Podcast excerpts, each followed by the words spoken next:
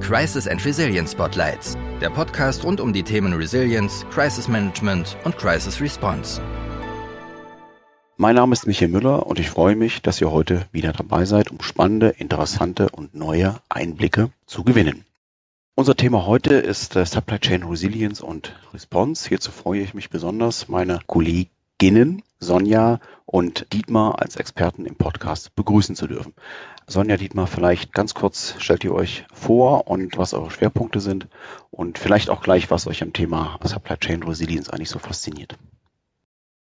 Sehr gerne. Danke für die Einführung, Michael. Mein Name ist Sonja Remschel. Ich bin am Standort Stuttgart ansässig und seit 14 Jahren bei Deloitte und Senior Managerin und betreue maßgeblich das Thema Supply Chain neben ein paar anderen Themen. Faszinierend für mich ganz speziell ist vor allem an dem Thema die Möglichkeiten, die sich durch Supply Chain Management und Response ergeben. Also für Firmen wie auch für Lieferanten, für den Endverbraucher, im Prinzip für die ganze Lieferkette. Und damit übergebe ich gern an den Dietmar. Dankeschön, Sonja, für die Staffelübergabe. Mein Name ist Dietmar Kesser. Ich bin äh, seit drei Jahren bei Deloitte, war vorher 15 Jahre lang selbstständig als Zulieferer im Bereich Stands- und Umformtechnik tätig und beschäftige mich ebenso wie Sonja hauptsächlich mit Supply Chain Management Themen. Mich fasziniert am Thema Supply Chain A die Internationalität und äh, B das äh, komplexe System, das trotzdem funktioniert, ohne dass es gravierende Regelungen bedarf. Danke und danke, dass ihr die Zeit gefunden habt, gerade in der heutigen Zeit im Podcast dabei zu sein. Denn äh, gerade wenn man das letzte Jahr so ein bisschen aus der Perspektive anschaut, Supply Chain oder auch Lieferketten war ja eines der Hauptthemen auch in der aktuellen Covid-19-Situation. Und häufig hatten wir ja auch von Unternehmen oder von Organisationen immer die Aussage, es gibt Lieferengpässe, es gibt Probleme mit Zulieferern, es gibt äh, Probleme innerhalb der, der Logistikkette. Stichwort vielleicht auch Elektronikbauteile, gerade im Automobilbereich. Wir hatten aber auch im Gesundheitsbereich das Thema Masken etc., um nur einige Punkte wieder zurückzuholen, die wir im letzten Jahr vielleicht in vielen Schlagzeilen gesehen haben. Was sich aber herauskristallisiert, und das finde ich ganz spannend, ist, dass Supply Chain eigentlich ein wesentliches Handlungsfeld im Unternehmenskontext nicht nur wird, sondern ist und die Bedeutung gerade in den letzten Jahren kontinuierlich gestiegen ist. Und gerade die Unterbrechung von Lieferketten, von Zulieferketten, Unternehmen oder Organisationen häufig auch in eine Situation bringt, wo man von einer Krise spricht, wo es um Response-Themen geht und wo letztendlich ein Krisenmanagement am Ende für die Bewältigung der Situation einfach erforderlich ist aus äh, eurer Erfahrung, was sind denn im Moment so aktuelle gesetzliche und gesellschaftliche Anforderungen, die in Unternehmen gestellt werden, gerade im Thema Supply Chain, Supply Chain Management? Ja, da gibt es natürlich aus meiner Sicht einige Gesetze, die hinsichtlich Supply Chain, gerade das Lieferkettengesetz, äh, sprich, ich bin auch als Unternehmen angehalten, meine komplette Lieferkette zu kennen. Ich muss wissen, wo jedes Teil, jedes Material seinen Ursprung hat und wie es vor allem auch gewonnen wird. Also auch Stichwort Kinderarbeit, äh, seltene Erden waren ja schon immer Themen und kommen jetzt durch neue Gesetze natürlich wieder extrem auf den Tisch und auch in die Wahrnehmung der Unternehmen. Ergänzend vielleicht hierzu kann ich sagen, dass generell die Komplexität der Supply Chains weltweit zugenommen hat. Es kommen mhm. neue Themen hinzu. Es gibt Regulatorik, Änderungen in der technologischen Ausrichtung von Unternehmen. Es kommen leider Handelsrestriktionen, Zölle, Steuern dazu. Und dann natürlich das große Thema der Nachhaltigkeit, die unsere ganze Generation noch wahrscheinlich beschäftigen wird.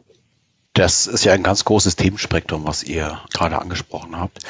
Was sind denn aus eurer Sicht, vielleicht Dietmar, aus deiner praktischen Tätigkeit, was sind denn Folgen, die entstehen, wenn die Supply Chain unterbrochen ist?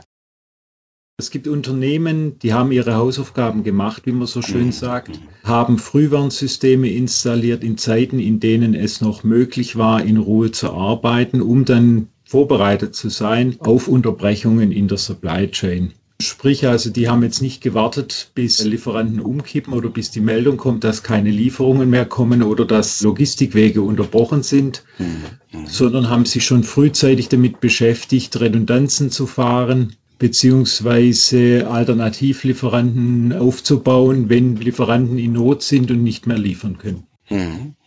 Ähm, Sonja, du bist jetzt ja auch schon viele, viele Jahre in dem Themenbereich tätig. Was hast du denn als Folgen wahrgenommen, wenn die Lieferketten unterbrochen sind oder vielleicht auch nur eine Unterbrechung droht? Das Handlungsspektrum, das einem Unternehmen zu so einem Zeitpunkt noch zur Verfügung steht, ist natürlich extrem gering. Man mhm. spricht da auch immer ganz klassisch vom Firefighting. Unternehmen sind dann beschäftigt, Tag und Nacht zum Teil, und das habe ich äh, selber eindrucksvoll erlebt in den letzten Jahren, die Versorgungssicherheit aufrecht zu erhalten. Das hat natürlich mit personellem Einsatz zu tun, aber natürlich auch mit viel monetärem Unterstützungsmaßnahmen, die dann zu leisten sind. Und im Prinzip ist es dann so, dass man auch tagtäglich damit beschäftigt ist, zu schauen, welcher Lieferant, wen trifft es als nächstes, wer hängt da noch mit in dieser Lieferkette, die ja. aktuell unterbrochen ist, noch mit drin. Also diese monetären Mittel, die investiert man natürlich lieber vorher, so wie Dietmar schon eindrucksvoll erwähnt hat, in eine professionelle Supply Chain oder ein Supply Chain Management, das einem die Möglichkeit gibt, mhm. vorzeitig und frühzeitig solche Themen zu erkennen. Mhm. Ich würde noch mal gerne einen Punkt herausgreifen, den ihr auch angesprochen habt. Dietmar, du hattest das auch in einem Satz erwähnt. Ich sag mal, der sich verändernde moralische Kompass, so das ist mit Nachhaltigkeit umschrieben. Wir sehen ja im Moment sehr, sehr stark, dass diese moralische Verantwortung, die einem Unternehmen durch die Gesellschaft äh, letztendlich in Forderung gestellt wird, vielleicht auch über bestehende Gesetze hinausgeht. Wird das schon reflektiert in den entsprechenden Managementsystem oder ist das etwas, wo wir, ich sage mal in Anführungsstrichen, noch in den Kinderschuhen sind und uns da langsam erst hin entwickeln? Es ist sehr unterschiedlich, aber auf jeden Fall gibt es äh, die gesellschaftlichen Anforderungen, zum Beispiel jetzt nachhaltige Lieferketten sicherzustellen. Es gibt auch das Thema natürlich äh, Vermeidung von Ausbeutung, Kinderarbeit. Ja, es gibt ja. Umweltschutzthemen, die zu berücksichtigen sind und vor allen Dingen gibt es natürlich dann die CO2-Vermeidung, die viele Unternehmen ja als Strategie auch nach außen aktiv publizieren, gerade im Automobilsektor jetzt äh, zurzeit. Ja, ja. Das ist natürlich ein Thema, gerade die CO2-Thematik, die uns ja über die nächsten Jahre äh, natürlich beschäftigen wird und die mhm. auch einschneidende gesetzliche und regulatorische Änderungen mit sich bringen wird, überhaupt keine Frage. Ähm, ich würde vielleicht noch ein bisschen umschwenken und noch etwas mehr von eurer praktischen Erfahrung und euren Erlebnissen hören, weil da habt ihr uns allen, glaube ich, sehr, sehr viele Berufsjahre voraus. Und mich würde wirklich eben interessieren, was aus eurer Sicht so die Ursachen für eine Unterbrechung von Lieferketten und damit auch für eine Crisis Response und für Krisen in einem Unternehmen sind. Die Zuliefersysteme sind sehr komplex geworden. Das heißt, während es früher ausreichend war, qualitativ und termintreu zu akzeptablen Kosten zu liefern, werden heute zusätzliche Anforderungen gestellt an Regulatorik, an technologischen Input und an die Erfüllung von Nachhaltigkeitskriterien. Mhm. Entsprechend der Komplexität der Lieferkette sind natürlich auch die Störungsmöglichkeiten vielfältig, in denen Disruptionen der Supply Chain auftreten können. Ja. Das können äh, geopolitische Risiken sein, das können logistische Störungen sein im Werk oder zum Kunden dann, oder das können Maßnahmen sein, die jetzt kürzlich auch aufgetreten sind im Rahmen der Zulieferkette von Asien bzw. Amerika, was Transportkapazitäten oder Möglichkeiten angehen. Ja.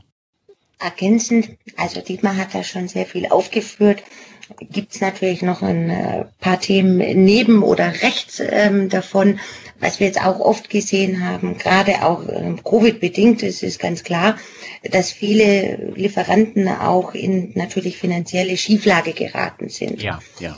Das hatten wir natürlich vorher auch schon, aber natürlich auch nicht in diesem Ausmaß. Und hier geht es natürlich als Kunden ganz klar zu sehen, also auch schon frühzeitig zu erkennen, gibt es Lieferanten, wenn ähnliche Situationen auftreten, was wir uns natürlich alle nicht wünschen, aber es muss nicht immer Covid sein, es kann auch, wie Dietmar schon sagte, geopolitischer Natur sein, dass ich da eben genau sehe, wo sind diese Lieferanten, die auch finanzielle Themen haben. Ja, und das ist jetzt natürlich im letzten Jahr häufiger aufgetreten.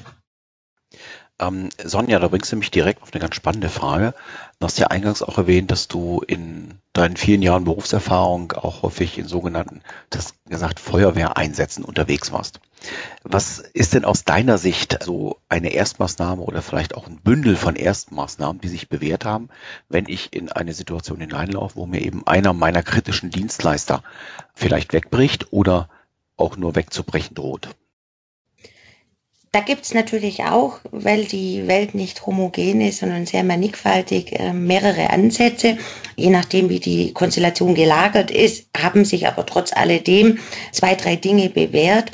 Das ist zum einen zum Beispiel ein sogenannter, oder wir nennen ihn so, äh, Financial Quick Check, dass ich sehe, ist es finanzieller Natur. Da prüfe ich im Prinzip schnell den Lieferanten in wenigen Tagen hinsichtlich seiner Liquidität und Finanzierbarkeit und wenn ich das gecheckt habe, dann kommt natürlich auch gleich das Logistik-Thema. Hier kommt natürlich von der Logistik aus meinem eigenen Unternehmen häufig die Erstmeldung. Also da schlägt es immer gleich auf, dass sich hier Lieferverzögerungen ergeben. Ja, ja. Und dann gehe ich natürlich sofort diesem Thema nach. Und da sind Sonderfahrten, die, wie wir alle wissen, sehr kostspielig sind, keine Seltenheit. Aber das ist so die Erstmaßnahme, äh, Sonderfahrten, Financial Quick Check. Und wenn ich dann schon sehe, es gibt mehrere Themen oder auch Lieferanten stellen das ja auch selber fest, dass sie Themen haben, die sie angehen müssen, dann geht man natürlich noch ein Stück tiefer ins Lieferantenunternehmen hinein und schaut sich dort die Abläufe direkt an. Ergänzend dazu wäre wär zu sagen, dass ganz wichtig ist, die Kommunikation aufrechtzuerhalten mit dem Kunden. Äh, man merkt ja manchmal, einige Lieferanten stecken ein bisschen nach Vogel-Strauß-Prinzip den Kopf in den Sand, wenn es ganz, ganz schwierig wird. Bringt natürlich überhaupt nichts, sondern wichtig ist eben dort offen zu kommunizieren, den Stand der Dinge mitzugeben und dann gemeinsam zu entscheiden, welche Maßnahmen zu ergreifen sind. Gerade den, den letzten Punkt finde ich sehr, sehr spannend, weil das ist auch eine ein Verhaltensmuster, was wir auch gerade aus der Krisenbewältigung sehr, sehr stark kennen, wenn sehr viel auf ein Unternehmen einströmt oder auf die handelnden Personen einströmt, dann gibt's halt durchaus die Eigenschaft, ich sag mal, das Negative ein bisschen auszublenden und dann natürlich auch nicht mehr in die Kommunikation zu gehen, sondern intern erstmal zu schauen, das kriegen wir schon irgendwie wieder hin. Und dann vergehen natürlich auch Tage, eigentlich wertvolle Zeit, in der man vielleicht hätte handeln können und vor allem auch durch eine verspätete Kommunikation verspielt man natürlich auch ein Stück weit Vertrauen, was man sich ja über Jahre erarbeitet hat. Und das ist aus meiner Bewertung, äh, ich hoffe, ihr seht das genauso, auch ein ganz wichtiger Faktor und vielleicht auch ein ganz wichtiger Wert, den man in so einer Beziehung hat. Das Vertrauen, was über Jahre aufgebaut ist, dass man das eben auch in so einer Krisensituation nicht durch eine falsche oder vielleicht auch eine verspätete Kommunikation einfach aufs Spiel setzt. Auf jeden Fall kann ich nur zustimmen. Ja, kann auch ich nur bestätigen. Vor allem, wie du sagtest, Michael, hier verspielen Unternehmen wertvolle Zeit, die man für die Reaktion bräuchte und die auch notwendig ist oder auch dazu dient, diese Situation nochmal abzuwenden oder ins Positive zu kehren. Die verspielt man dann, diese wertvolle Zeit. Das ist ganz richtig. Wenn wir jetzt so ein bisschen nochmal eure, aus eurem Erfahrungsschatz schöpfen dürfen, was sind denn so aus eurer Sicht typische Fehler, die man äh, als Unternehmen vermeiden kann, um eben gar nicht in so eine Situation zu kommen, dass ich Schwierigkeiten oder eine Produktionsunterbrechung habe aufgrund von Schwierigkeiten in der Zulieferkette. Aus meiner Sicht ganz klar ist es im Prinzip das proaktive Managen der Supply Chain. Sprich dieses eingangs von Dietmar erwähnte Frühwarnsystem. Es ist eine Kombination aus vielen äh, Zahlen und Informationen, die ich ohnehin im Unternehmen selbst schon vorliegen habe hm. oder die ich auch natürlich über den Lieferanten bekomme beziehungsweise von ihm einfordern kann. Eine Kombination an Informationen, die mir es dann im weiteren Verlauf oder im täglichen Doing erlaubt, die Kandidaten in Anführungsstrichen frühzeitig zu erkennen, bei denen sich etwaige Lieferthemen abzeichnen können, egal welcher Natur die mal gestrickt sind. Wie gesagt, aus meiner Erfahrung persönlich sind es oft die Themen, dass ich in der Qualität äh, Verschlechterungen bemerke. Die Liefertreue wird äh, nicht mehr ganz so genau genommen oder ist einfach im Abwärtstrend. Und das sind schon die ersten Indikatoren oder auch Lieferanten, die zu einem kommen und mal kurzfristig um Zahlungszielverkürzung fragen. Diese Informationen habe ich im Unternehmen, nur selten sind die gebündelt an einer Stelle. Ich brauche eine Stelle eines Frühwarnsystems, wo ein Mensch oder, oder ein, eine Abteilung draufschaut und dieses gesamthafte Bild meiner Lieferanten mir komprimiert zur Verfügung stellen kann. Auf jeden Fall gehört natürlich auch dazu, die Transparenz der Lieferkette herzustellen. Es ist ja häufig so, dass man zwar seinen direkten Zulieferer kennt, aber nicht die Kette dahinter, die noch dahinter steckt, die benötigt wird, um, deren, um die Leistungen zu erbringen. Und ohne Transparenz, auch das erfordert ja das Lieferkettengesetz, das wir anfangs angesprochen hatten, ist es eben schwierig, Lieferketten insgesamt aufrechtzuerhalten, dauerhaft. Für diese Transparenz ist aus eurer Sicht dort der Einsatz einer Software, eines Tools sinnvoll? Oder muss ich in erster Linie mir darüber klar werden, weil wie ist Prozessorganisation und dann daraufhin ein, ein entsprechendes ähm, Tool oder auch eine Datenbank einzukaufen? Es ist natürlich wie immer äh, beides notwendig. Äh, es ist sowohl organisatorische Voraussetzungen notwendig im Unternehmen selbst und es gibt natürlich mittlerweile auch Softwareanbieter, die hier entsprechende Lösungen anbieten, um Transparenz in Lieferketten aufzubauen oder herzustellen. Wobei äh, nach unserer Erfahrung nach es nicht ausreicht, nur Software zu kaufen, auf den Knopf zu drücken und zu glauben, man hätte dann eine vollständige Transparenz in seiner Lieferkette, sondern es ist eben auch die Implementierung in die betrieblichen Prozesse notwendig. Ja, kann ich nur bestätigen. Es ist die Kombination aus beidem und ich denke ganz persönlich, dass man auch auf jeden Fall eine Tool-Unterstützung braucht, aufgrund der schon eingangs erwähnten Komplexität der Lieferketten. Mhm. Das ist anders aus unserer Sicht nicht abbildbar und viele Softwarelösungen, wie Dietmar schon gesagt hat, geben da erste Möglichkeiten, erste Ansätze. Aber da würde ich nochmal das Wort gern von dir benutzen, Michael. Da steckt ähm, die Thematik noch in den Kinderschuhen. Mhm. Vielleicht noch abschließend zwei Worte oder zwei Sätze von euch. Ihr hattet ja schon ein bisschen was gesagt, wie kann man sich auf derartiges Ereignis vorbereiten, ähm, dass ihr da vielleicht noch zwei, drei Punkte aus eurer Erfahrung nehmt, was äh, sich besonders bewährt hat oder wo ihr sagt, damit haben wir vielleicht in der Vergangenheit auch gute Erfahrungen gemacht, wenn ein Unternehmen das implementiert hat, gerade im Bereich der Response. Sehr gern. Fange ich gerade mal an. Wie schon vorhin erwähnt, hat sich bei uns auf jeden Fall der sogenannte Financial Quick Check bewährt der uns einen kurzen Überblick in kürzester Zeit verschafft, wie das Unternehmen, also der Lieferant finanziell aufgestellt ist. Nichts ist wichtiger heute in Covid-Zeiten, dass ich den Anlauf, den ich jetzt vermutlich wieder habe oder der sich bei vielen Unternehmen ja auch exorbitant stark abzeichnet, der muss finanzierbar sein. Ich brauche Kapital, um meine Produktion wieder zu starten oder hochzufahren oder zu erweitern wieder, um den Kundenanforderungen und Bestellvoluminas hinterherzukommen. Und ein zweites Thema, was ich auch schon kurz erwähnt hatte, ist natürlich ein Check des Unternehmens, des Lieferanten selbst. Wie ist er aufgestellt? Welche Themen führen zu Qualitätsrisiken oder auch Meldungen bei mir schon als Kunde? Und welche Themen führen zu verspäteten Lieferungen, also sprich der Reduzierung der Liefertreue?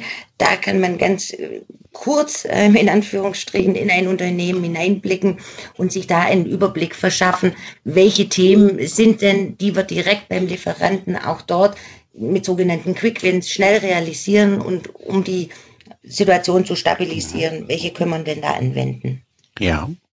In Ergänzung hierzu vielleicht noch das Frühwarnsystem haben wir ja schon diskutiert. Für mich ein ganz, ganz wichtiges Instrument, um rechtzeitig äh, eingreifen zu können. Und darauf aufbauend sind aus meiner Sicht organisatorische Maßnahmen bei größeren Abnehmern notwendig, wenn ein Lieferant um Hilfe bittet, auch entsprechend schnell eingreifen zu können.